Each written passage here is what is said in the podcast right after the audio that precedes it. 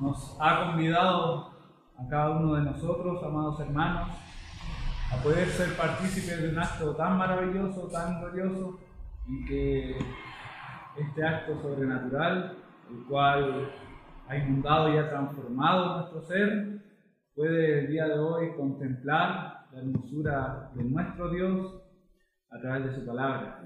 Sabemos que causa y crea vida en nuestros corazones, porque la misma palabra que fue inspirada por Dios, que es exhalada de su boca, que es exhalada de la misma fuente, de él brota vida y vida en abundancia. Así que, amados hermanos, antes de pasar a la lectura de su palabra, vamos a rogar en una breve oración en Efesios capítulo 5. Le vamos a dar lectura desde el versículo 1 nuevamente hasta el versículo 11. Quizás, amados hermanos, como es conocido, ya hemos quizás dado una breve explicación, ¿verdad? Desde el versículo 1 hasta el versículo 4, pero de igual manera, quizás aunque no vamos a abordar propiamente tal esos versículos, les vamos a dar lectura como una manera de, resumen o de unir la clase anterior con la clase del día de hoy el Señor nos convoca. Y dice así, sed pues imitadores de Dios, como hijos amados, y andad en amor como también Cristo nos amó y se entregó a sí mismo por nosotros, ofrenda y sacrificio a Dios en olor fragante. Pero fornicación y toda inmundicia o avaricia ni aun se nombre entre vosotros, como conviene a santos ni palabras deshonestas, ni necedades, ni truenerías que no convienen, sino antes bien acción de gracias. Porque sabéis esto, que ningún fornicario o inmundo o avaro que es idólatra tiene herencia en el reino de Cristo y de Dios. Nadie os engañe con, con palabras vanas, porque por estas cosas viene la ira de Dios sobre los hijos de desobediencia. No seáis pues partícipes con ellos porque en otro tiempo eres tinieblas, mas ahora soy luz en el Señor, andad como hijos de luz, porque el fruto del Espíritu es en bondad, justicia y verdad, comprobando lo que es agradable al Señor, y no participéis en las obras infructuosas de las tinieblas, sino más bien reprendedlas. Amén. Bien, amados hermanos, como el Señor nos ha estado hablando en los versículos anteriores, el llamado al cual el Señor hace a nuestras vidas es poder ser imitadores de este Dios, amor, de, este Dios de amor, de este Dios que es santo, que es puro en su esencia misma. Y esos son los la tesis que, por así decirlo, el, apóstol Pablo plantea, poder ser eh, seguidor de Cristo, puede ser imitador de Cristo. ¿Y qué argumento ocupa el apóstol Pablo para poder ser igual a nuestro Padre Celestial? Lo vemos en los versículos 2 y versículo 3, ¿verdad? Que el apóstol nos hacía el llamado al amor y al llamado a la pureza. El del amor propiamente tal expresado en la cruz del Calvario y que ese es el motor por el cual nuestras vidas deben ser impulsadas a poder mostrar y poder manifestar el amor de Cristo con los que aún no le conocen y también el llamado que Dios hace para con nuestras vidas es aquella vocación santa. No es precisamente una vida en la cual podamos buscar la gracia de Dios y quizás pecar deliberadamente a la luz de, la escritura, el apóstol nos recuerda en Romanos y dice, pecaremos para que la gracia abunde de ninguna manera. Entonces vemos, amada familia, como este llamamiento el cual Dios ha hecho a nuestras vidas de una manera eficaz y mediante la regeneración en este proceso que se llama santificación, que vamos a ver quizás con más detalle en, esta clase en la cual el Señor nos convoca, pueda ser ese, ese llamado de alerta o, o esa luz en el camino, la cual el Señor hace a nuestras vidas para que podamos estar alerta, apercibidos, o podamos estar con nuestros sentidos despiertos para estar sigilosos y estar pendientes quizás de, en el diario vivir las circunstancias, la cual quizás nos, nos toca vivir a cada uno de nosotros, para que la dulce voz de Dios con sus consejos, con quizás los llamados de alerta, los llamados de atención, o más bien dicho, con los, con quizás como un auto se dirige en el camino, ¿verdad? Y vemos que ahí se da el paso, deténgase, cuidado al cuidado a la derecha. Dios también se encarga quizás en, este, en este llamado de, de nombrar palabras, así como discos en el camino para un automovilista. Pero quizás ya no es un automovilista, sino es mi vida y quizás ya no son discos pares o no dobla a la derecha, sino es fornicación, inmundicia o avaricia, palabras deshonestas, necedades, truanerías, y que son quizás aquellas acciones, aquellas quizás conductas, la cual Dios nos llama la atención y no tan solo la atención, sino también dice que nosotros no andemos en ellas, sino muy por el contrario, que esas son evidencias cuando la vida del hombre no ha sido regenerada por el poder de Dios, sino más bien el llamado que Dios nos hace, sino antes de estas cosas dice acción de gracias. Bendito y alabado sea su nombre porque dice que puede ser visible el, aquel hombre que es manifiesta, manifiesto la tiniebla que hay en su corazón y es así también visible o manifiesto cuando el corazón del hombre manifiesta la bondad de Dios. Y más específicamente, amados hermanos, podemos ir al versículo 9 y dice que el fruto del corazón en el cual habita el Espíritu de Dios, que es Dios mismo, ¿de qué manera es manifiesto aquel corazón en que es evidente la bondad, la justicia y la verdad? Bendito y alabado sea su nombre.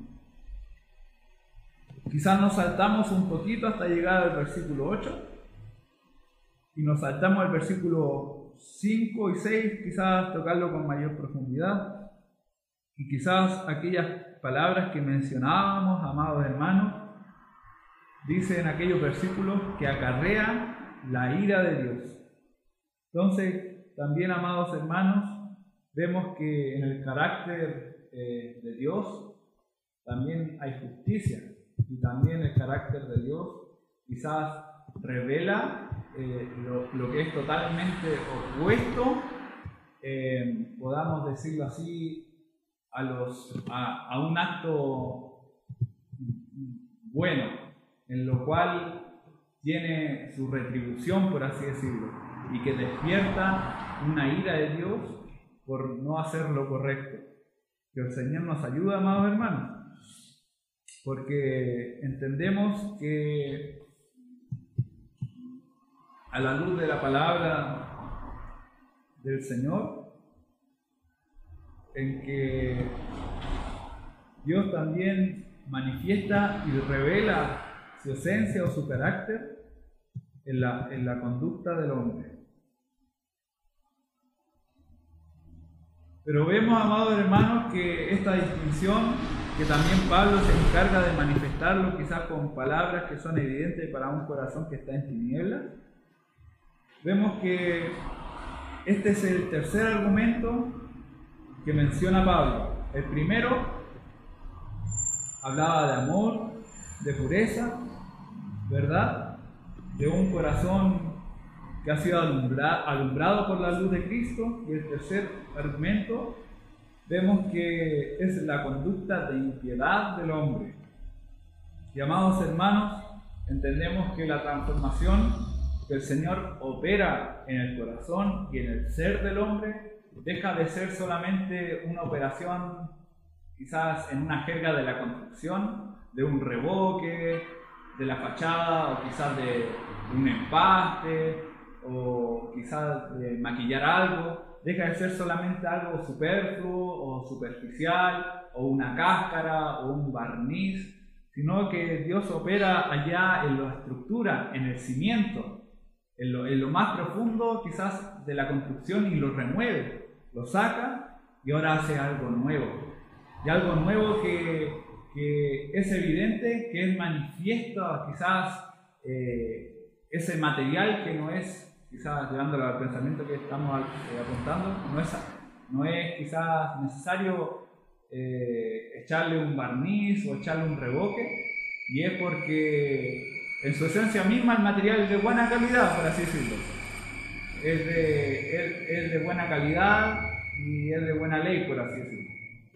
Entonces, amados hermanos, y esto llevándolo a un ámbito espiritual, sabemos que quizás las ilustraciones nunca eh, reflejan el 100% lo que uno trata de decir, pero llevándolo a un lenguaje quizás más eh, bíblico, es manifiesto que el corazón del hombre es transformado por el poder de Dios, que la misma esencia del ser del hombre es alumbrado por la luz de Cristo. Y no puede ser otra cosa, amado hermano, que el poder de Dios en ejercer una operación tan grande. Y, eso nos enseña la palabra de Dios que opera en el centro del hombre, en el corazón. Y es algo totalmente, amado hermano, radical, como pasar de muerta a vida, como nos enseña la palabra de Dios, en el estado espiritual en el cual cada uno de nosotros nos encontrábamos, como pasar de luz a las tinieblas. Y Pablo también nos dice en estos versículos, o da a entender, de que no solamente las tinieblas están alrededor nuestro, ¿verdad? Sino que las tinieblas que están a nuestro alrededor es porque es manifiesto que están primeramente en nuestro interior. Quizás llevado en un lenguaje actual, amado hermano, muchas veces se tilda de que la sociedad es mala, la sociedad va en decadencia por los actos horrorosos que vemos a nuestro alrededor, pero solamente es manifiesto que parte de aquella sociedad que se nombra son cada uno de los integrantes de la sociedad.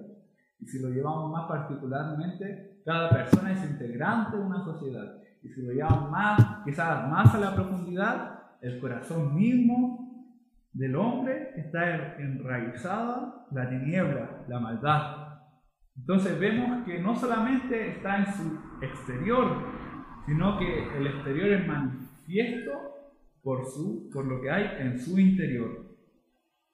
Y es precisamente, amados hermanos, que esta tiniebla o esta oscuridad está dentro del ser, dentro del hombre. Y vemos, amados hermanos, que el hombre sin Dios carece de luz. Quizás, amados hermanos, como anécdota, eh, cuando era pequeñito, un hombre me dijo, eh, a mí no me gusta que a los niños, a los niños que están en sala de clases se les diga alumnos. Y yo no entendía el significado de por qué. Y yo le dije, ¿por qué esa palabra no le gusta, caballero? Y él me dijo, porque esa palabra en su idioma quizás original significa ah, sí, y luz no luz, sí luz. Y eso, eso quizás no es bueno que se le diga eh, quizás a estos pequeños que vienen acá a aprender. Y él hablaba de una de, que a esos niños no le, no le gustaba que se dijera que les faltaba conocimiento, siendo que eran personas que iban a adquirir conocimiento. Pero quizás eso, amado hermano, llevándolo a un lenguaje espiritual, en vez de ser alumnos, Dios nos no llama a aquellas personas que no están sin luz en el mundo como que están muertos espiritualmente y que son impíos. Y quizás Dios no, no maquilla una verdad, sino que la llama por su nombre. Es que Cristo mismo es la luz del mundo y en la vida, y el que no está fuera de Cristo está sin luz, está sin Dios, está perdido, está extraviado, está muerto, su entendimiento está entenebrecido. Bendito y alabado sea su nombre. Quizás una persona dijo que Cristo podía ser la persona, eh, no sé, ¿cómo se le dice a las personas que mienten, mienten, mienten, mienten y siguen mintiendo? Tiene un nombre Pero que Cristo era, podía, podía ser una posibilidad que fuera una persona de aquella, porque quizás las expresiones tan, tan de la forma tan absoluta en la cual hablaba de que Él, solamente Él era el camino, Él era la verdad y Él era la vida. Si no era cierto eso, es que Él era una persona que mentía mucho. Y eso quizás esa era como trataban de explicar la conducta de Cristo en, tres opciones. En la persona que, como una persona que mentía mucho, como una persona arrogante y orgullosa que decía, solamente que él era eso, y la otra opción se me olvidó. Pero ¿a qué quiero llegar con esto? En que si, si ciertamente Jesús no hubiese sido la imagen del Dios invisible y no hubiese reflejado la gloria de Dios y que Él mismo no fuera la, segunda persona de la Trinidad, hubieran quizás eh, eh, verdad aquellas aseveraciones.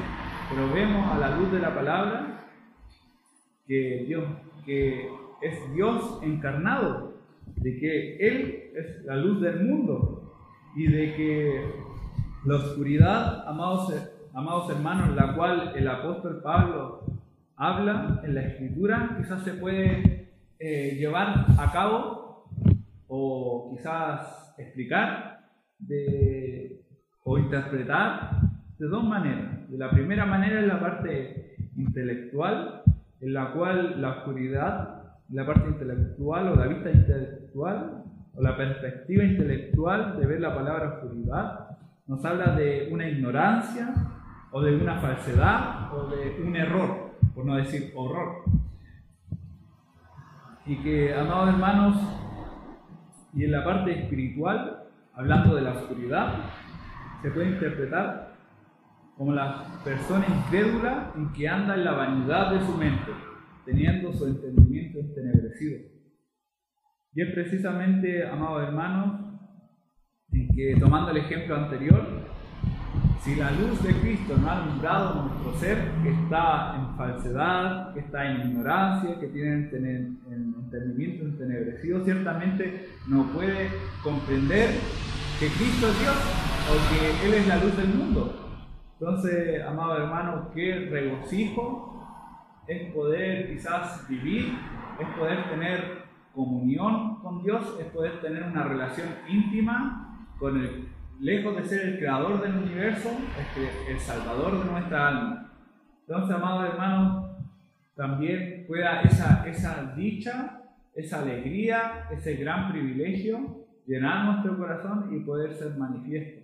En que quizás no, no es cualquier cosa, sino eh, es algo totalmente extraordinario, es algo totalmente maravilloso en que esa luz alumbró y disipó toda tiniebla en nuestro corazón, disipó toda falsedad en nuestro corazón, toda ignorancia de esa verdad, todo error. ¿Y por qué, amados hermanos, error? Porque ciertamente los, pies del hombre que no ha sido alumbrado el camino, hierro, andan quizás en otra senda, pero bendito y alabado sea su nombre, porque en aquella cruz vimos que Cristo alumbró nuestra vista espiritual para ahora comprender de que Él es el único mediador y que Él es el puente, es el camino que nos conduce a este glorioso y maravilloso Dios soberano. Y es precisamente, amados hermanos, que también en Proverbios capítulo 19, versículo 2, se gustan acompañarnos, Proverbios 19. Amén. Amén. Si le puede dar lectura, amado pastor. El alma sin ciencia no es buena, y aquel que se apresura con los pies peca. Amén. Le vamos, le vamos a dar lectura también en en otra versión, para que también quizás eh, pueda, quedar, pueda quedar más claro. Vamos a buscar Proverbios, capítulo 19, versículo 2. Vamos a escucharlo en la versión de la Biblia de la América. Dice, tampoco es bueno para una persona carecer de conocimiento, y el que se apresura con los pies peca. Entonces, amados hermanos, ¿cuál es lo opuesto de conocimiento? Es estar en ignorancia. Entonces vemos que no es una fe ciega, no es una, una creer por creer, sino no vemos, y tampoco la Biblia nos enseña que estar en ignorancia es una virtud, sino por el contrario, es estar en maldición, es desconocer esta verdad tan gloriosa. Por lo tanto, amados hermanos, este llamado o de alerta que nos dice proverbio que no es bueno carecer de conocimiento. Por lo tanto, es un llamado también para que podamos adquirir el conocimiento. ¿Y cuál, el, cuál es el principio del conocimiento? La sabiduría. De la sabiduría, temor de Jehová. Y de la inteligencia, el conocimiento del Santísimo. Entonces, este conocimiento, que deja de ser un conocimiento eh, mundanal, por así decirlo, de, este mundo, sino va a ser un conocimiento espiritual, un conocimiento alto y sublime, que es el conocimiento de la misma persona de Dios, que es la inteligencia, el conocimiento del Santísimo. Por lo tanto, amado hermano, eh, con estos versículos quizás avalan o reflejan que el impío no se encuentra en ese conocimiento de esta verdad gloriosa, sino que ignora esta verdad gloriosa. Por lo tanto, también Dios nos habla y nos hace quizás el Dios a través del apóstol Pablo nos dice que mientras también nosotros eh, estábamos en este mundo, por así decirlo, ignorábamos todas estas cosas y vemos también que la maldad aumenta cada vez más pero Dios para nuestras almas, amados hermanos, ha provisto de los recursos de gracia. ¿Para qué? Para, para poder realizar lo que Pablo planteaba al comienzo, en el versículo 1. Vemos que en los versículos adelante él hace la distinción, ¿verdad? Entre las tinieblas y luego la luz. Manifiesta los frutos del versículo 8 en toda bondad justicia y verdad. ¿Para qué? Para poder ser imitadores de Dios, como, hijos amados. Vemos en segunda de Corintios, amados hermanos, capítulo 4, versículo 4, que en el caso del corazón que está entenebrecido, Vemos que el Dios de este mundo ha cegado el entendimiento de los incrédulos para que no vean el resplandor del Evangelio de la gloria de Cristo, que es la imagen de Dios. Mateo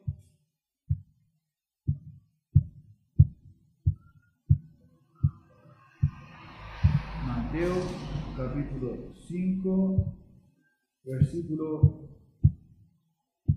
43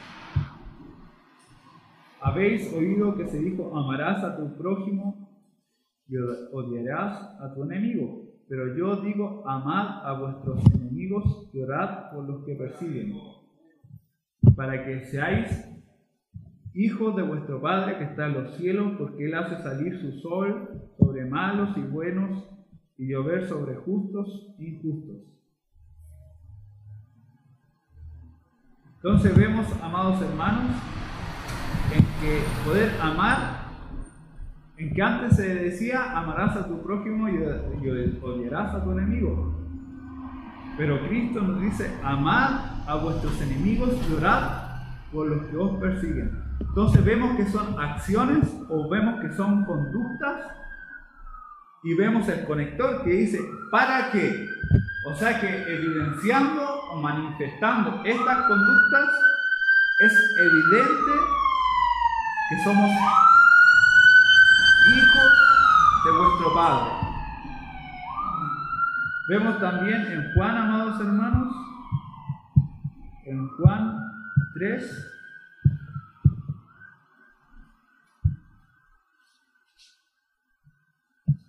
Juan 3, versículo 34. Porque aquel a quien Dios ha enviado habla las palabras de Dios, pues Él da el Espíritu sin medida.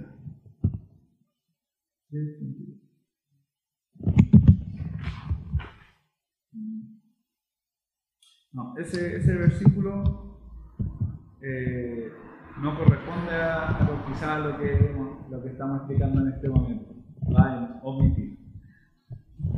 Pero bueno, recapitulando, amados hermanos, vemos que ahora somos luz en el Señor porque ahora estamos en Cristo. Y Él es la luz del mundo y tenemos la luz de la vida por el solo hecho de estar en Cristo.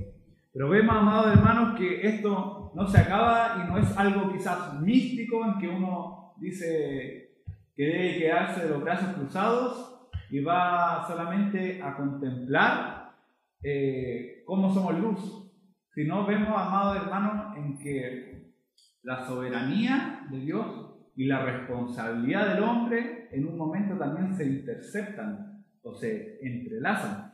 Y es precisamente estando en, ese punto es donde podemos contemplar también la demanda que Dios nos hace a nuestras vidas y a nuestra vocación y a nuestra profesión de fe.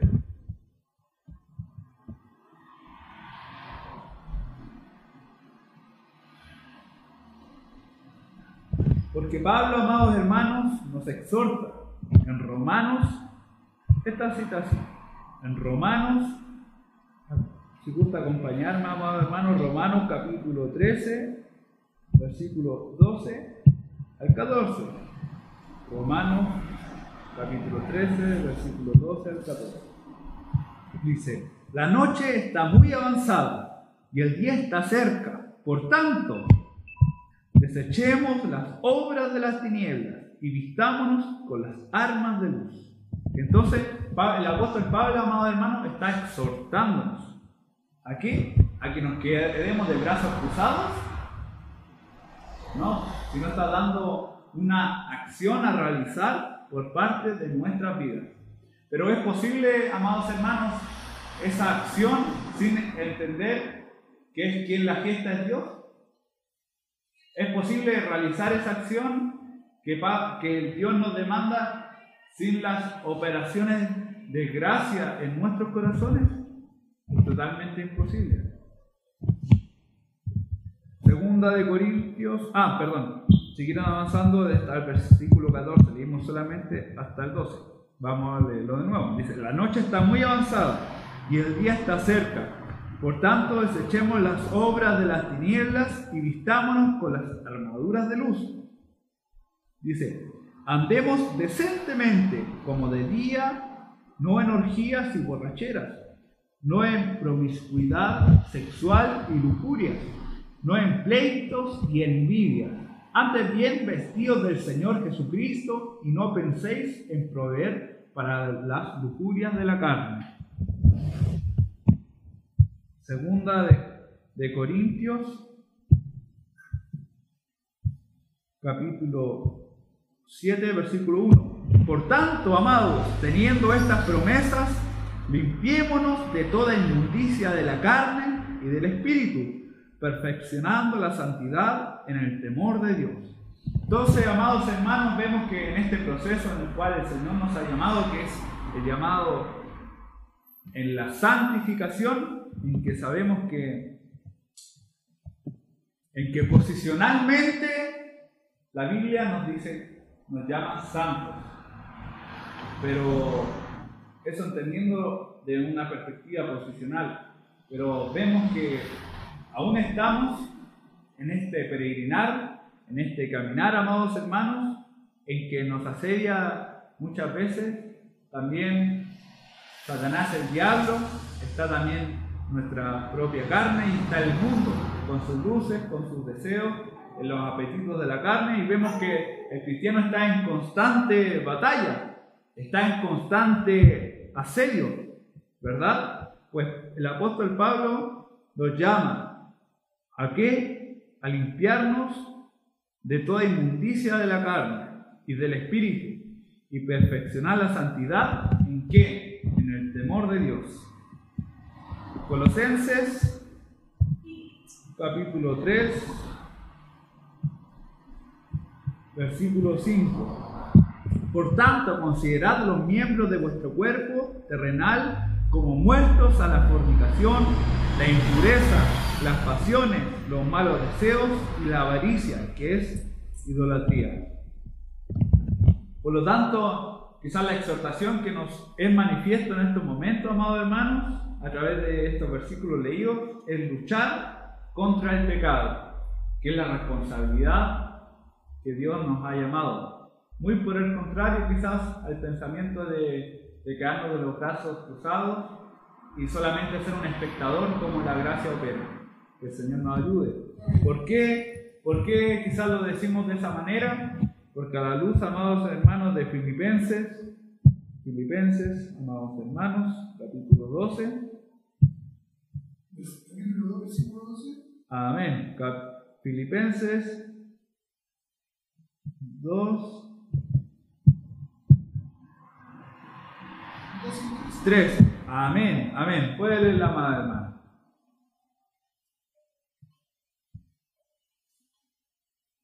12, 12, sí, capítulo 2, versículos 12 y 13.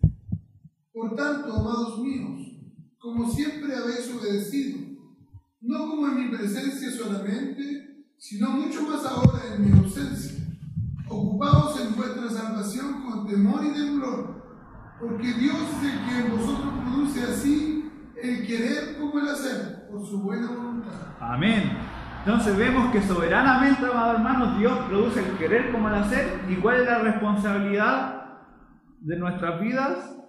En ocuparnos, en accionar, en quizás tomar las medidas de resguardo. Bendito y alabado sea su nombre. Entonces vemos, amados hermanos, como la obra de Dios en nosotros no elimina nuestra responsabilidad en ocupar los medios de gracia que Dios ha provisto. Amén. Amén, amado hermano.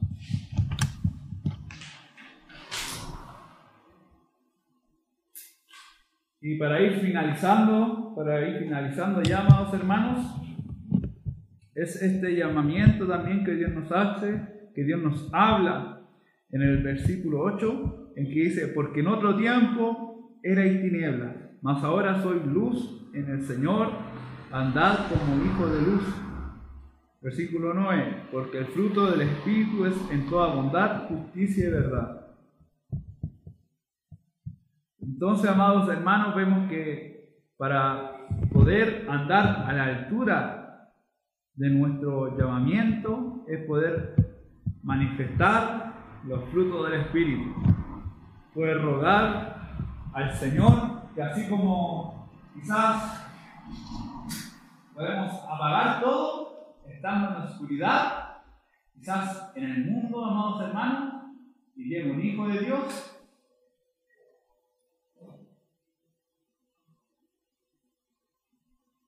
¿Qué sucedió en este momento cuando todo está en oscuridad y llega un hijo de Dios que refleja la luz de Cristo? Quizás fue omitida la luz o fue evidente a todos que estaba ahí, que era distinto, que tenía algo peculiar, que tenía algo diferente a los demás. ¿Y qué es eso diferente? ¿Qué es aquello que disipa las tinieblas, disipa la oscuridad? Nada más que lo que irradia de nuestros corazones, que no, que no es producto de nosotros, que no, que no yace en cualquier virtud alguna de nuestro corazón que tiene mal, sino es porque mora el Espíritu de Dios en nuestra vida, que es Cristo mismo. Entonces, amados hermanos, para ir finalizando, que la bondad, la justicia y la verdad, que es fruto de la luz,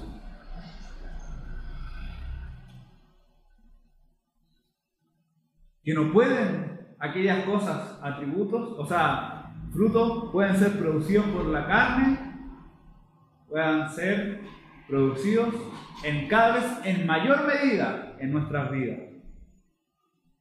Que el Señor nos bendiga, amados hermanos. Esta ha sido la, la palabra del Señor, que le ha placido que nuestras papilas gustativas puedan, puedan saborear puedan, nuestra mente pueda meditar, nuestro corazón pueda contemplar la santidad y estas características con las cuales eh, Dios quiere que allá nuestras vidas manifiesten. ¿Por qué? Porque Él en esencia tiene todas aquellas características. Tiene allá amor, tiene bondad, tiene justicia y es la verdad. Entonces, amados hermanos, vamos a orar al Señor por esta su palabra.